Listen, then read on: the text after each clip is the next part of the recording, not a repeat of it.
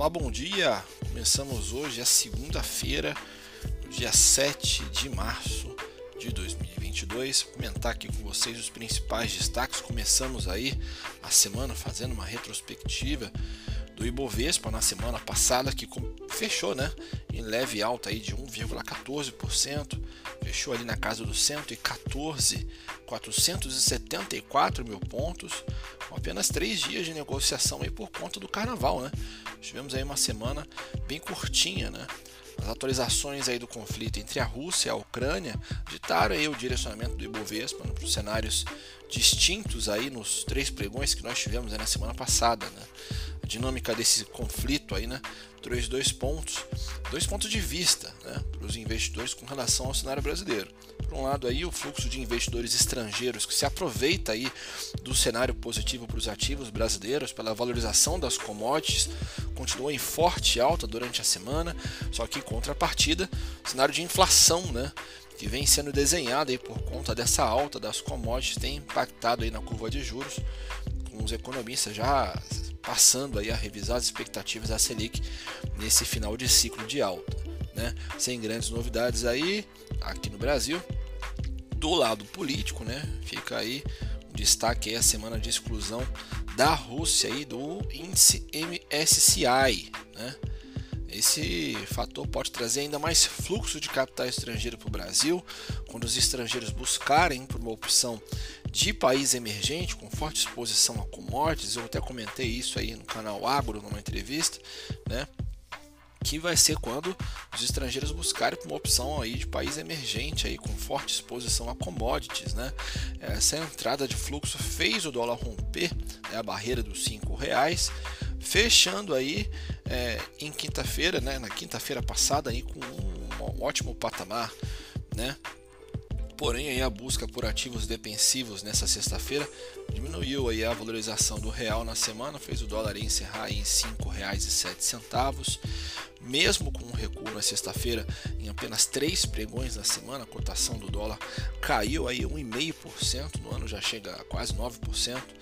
E na parte macro, né, nessa sexta-feira passada nós tivemos aí a divulgação dos dados do PIB do quarto trimestre do ano passado e também anualizado. Né? Os dados aí vieram acima do esperado, com crescimento de quase 0,5% né, no ano é, fechado aí. É, os valores né, ficaram em linha com o esperado, crescimento aí de quase 4,5%, 4,6% vai ser mais preciso. Né? Dado positivo aí somado ao payroll também, é, acima da expectativa, impactaram aí na abertura da curva de juros, né, pesando nos ativos mais sensíveis o DI para janeiro de 2023 saiu de 12,44 no fechamento da semana passada para 12,97 no fechamento dessa semana, tá? Semana passada, desculpa. Olhando aí para as curvas mais longas, nós tivemos o DI para janeiro de 2027, também saltando aí de 11,31 para 11,69, tá? Podemos também é, falar aí que essa questão da Rússia também tem impactado bastante né, a curva de juros. Lá das empresas aí, sem grandes divulgações de temporada de resultados, os destaques ficaram por conta das empresas ligadas a commodities, né, principalmente os ativos ligados ao setor de siderurgia. Né, forte alta do minério de ferro na semana, quase 14%, 14,80%, gerou um impacto positivo nas empresas do setor, com destaque para a CSN, para Gerdau, para a Vale também, a Vale subiu quase 10%, tem uma posição significativa aí no Ibovespa, né? E ainda em linha é, das commodities ali, né? Que teve uma alta de quase 26%, né? É, 26,58% do Brent ali também impactou positivamente os ativos do setor, com destaque aí para Prio subindo 9%, 3R subindo 13,99% e do lado negativo ficou as empresas ligadas ao setor do turismo, obviamente, Azul, CVC e a Gol.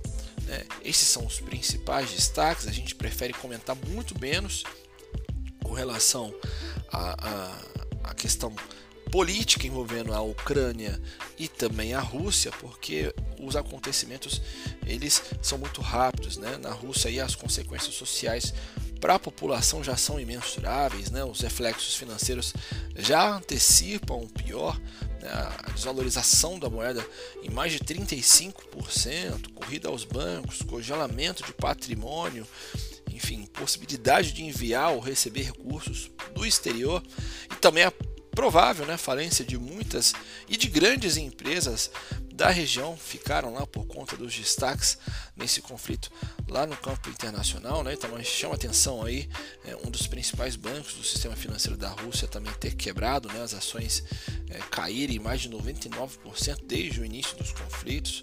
Né? Os mercados de ações já acumulam uma queda de 30% no mês mas permaneceu aí fechado durante toda a semana passada. Né? Vale lembrar aí que a Rússia foi excluída do índice MSCI, onde detinha quase 1,45% na participação no ETF ali de mercados emergentes, né?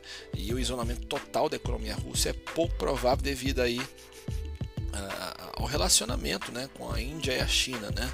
A China se opõe às sanções econômicas impostas contra a Rússia, apesar de ter um diálogo com Kiev e afirmar né, a preocupação por relatos de, de, desaparecimento de civis no conflito. Enfim, o país não condena as ações de Moscou e diz também ainda tem esperança para encontrar uma solução diplomática para a disputa, né, de forma semelhante à Índia também, que tem relacionamento comercial importante com a Rússia, especialmente no setor de armamento, ainda não, não, não condenou ali, né, as publicações de Moscou. Você sabe que tanto a Rússia quanto a China vivem momentos iguais na questão de terem movimentos separatistas nas suas regiões, né?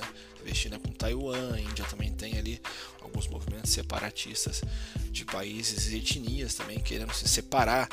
Enfim, é, isso é, um, é praticamente um recado aí para o Ocidente ali que os países estão querendo dar. Né? E a gente discute bastante sobre isso com os assessores. Até sugiro que você converse com ele ali com relação ao que você pode fazer na sua carteira de investimentos né, para poder ter uma proteção, ter um pouco mais de calma, um pouco mais de cautela e acertar o maior, é, o maior nível de porcentagem possível na sua estratégia. Tá ok? Encerro por aqui desejando a todos uma ótima semana e volto com vocês amanhã. Até mais!